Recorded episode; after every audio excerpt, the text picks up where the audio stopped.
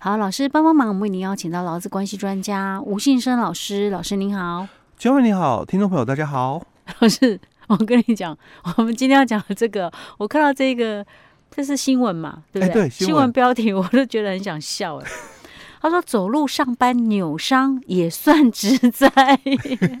虽然他打了一个问号了啊、嗯 OK，走路上班扭伤也算职灾嗯，你你不是那个嗯骑车或者是开车的哦，嗯你是走路的哦。哦。我走路上班呐、哎对对呀、啊谁说我一定是要骑车或对嗯开，车搞不好呢我是坐大众的一个运输工具嘛，嗯哦，那但是有一段路一定是要走路，走路啊对不对？嗯那如果我是开车或骑车，当然我就直接我家到公司了嘛，嗯哦，所以它这个可能就是一部分是大众捷运啦、啊，哦，嗯那到了可能到站的部分，我要回公司，我要去公司嘛，有一段嗯路是要走的。嗯，哦那所以在走路这个情况下哦，嘿，那个扭到了嗯哦，所以算不算职灾？所以他就提到了，他说符合四个条件哦，那劳劳保保，给全薪哦，嗯给全薪就是算职灾的哎、意思、哦对对对，，哎。不过，其实我、嗯我真的必须哦，那个讲讲话哦，嗯因为这个新闻稿是在今年的这个九月，哎，去年呐、老师，我们现在播出已啊经对是二去零二年四哎年，对去 年的九月去份，年的一个九月，嗯我们在前年嗯啊，因为这个二零二二嘛，嗯五月，我我们已经把这个劳保哦啊，里面的职灾保险独立出去了是啊哦，而且这个独立哦，嗯不是在二零二二零二一就就已经法规有改，实是施的时候是二零二零二二二，二的五月一号，哎，对那所以这个新闻稿是二零二三年的九月份对，发新的，法实施以后，那这样感觉上好像是有一些些问题的，哎是，不没有是问题，只是嗯用词上哦哦，因为好还是要谨慎一点哦。好因为劳保给全薪，职保给全薪嗯哦，不一样的用一个规定了。啊，所以他不该写劳保了，哎，对，但我们很习惯啦，嗯我们还是很习惯。有时候我自己在讲口语讲的时候嗯，还是很习还是会惯这样讲讲劳保。哎各位但是听是众应该朋友要讲直包，各位听众朋友，你就知道了，老师学法律的真是有够、 有够、有够谨慎的 啊啊！所以意思是说，哎、有可能哦，嗯，对不有对可能对啊？哎，我嗯那我们眼睛瞪大一点，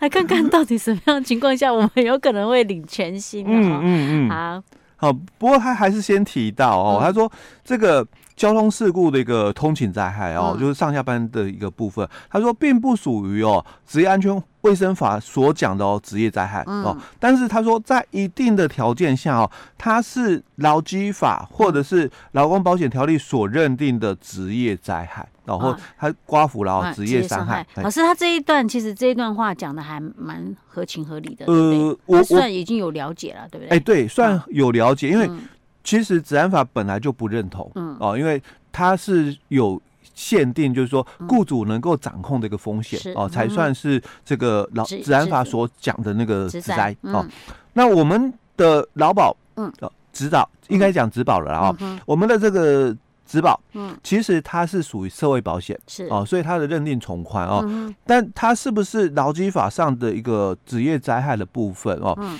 那其实，在这一段还是有，就是说，有一点点落差是哎、不是，对分歧的说法哦哦，不管 OK 是在学说或法院哦，还是有分歧的一个说法哦，嗯哼嗯但多数啦哦是采认同的。啊哎，OK，好，，所以他就提到说，劳保局有说明，他说嗯劳工在上下班的一个所发生的一个事故哦，嗯那导致有伤病或残废或死亡的时候，嗯那必须符合下列这个条件哦，才能够视为哦职业伤害、嗯哦。所以他说第一个嘛，嗯上下班，哦、因为嗯他讲四个条件哦，第一个就上下班是哦的一个应经途中，我帮他嗯补充了哦，好应经途中的哦。是啊，那再第二个就适当的一个时间，当然指的就是上下班时间哦。，嗯是嗯那第三个就是说从日常居住所往返就业场所的应经途中所发生的一个事故而导致的一个伤害哦。嗯那第四个就是你不可以哦有这个违反哦，就是这个劳工这个职业灾害保险哦审查准则里面哦第十八条所列举的这个情形，哦哎啊，这个是指什么情形？就是你不可以有违反道路交通哦，安当全然条不例，能说闯红灯啊、酒哎驾对那一对类的对哦，OK OK，不好，因为准则嗯，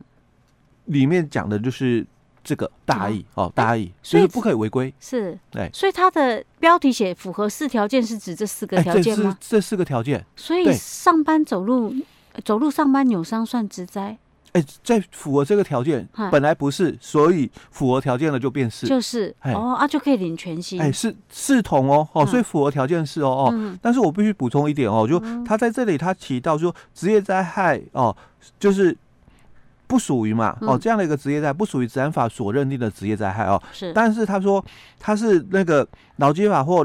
劳保条例，所以我说应该是职保了哦。啊但劳基法有没有这个，我也留一个问哦号。 ，OK，那但但是职业保险，呃，职呃职灾职灾保保险险嘿应该是应该是算算没、哦，OK 没错哦，你符合条件应该是算哦。嗯那为什么我说对于是不是符合劳基法的，我存一个问号？就嗯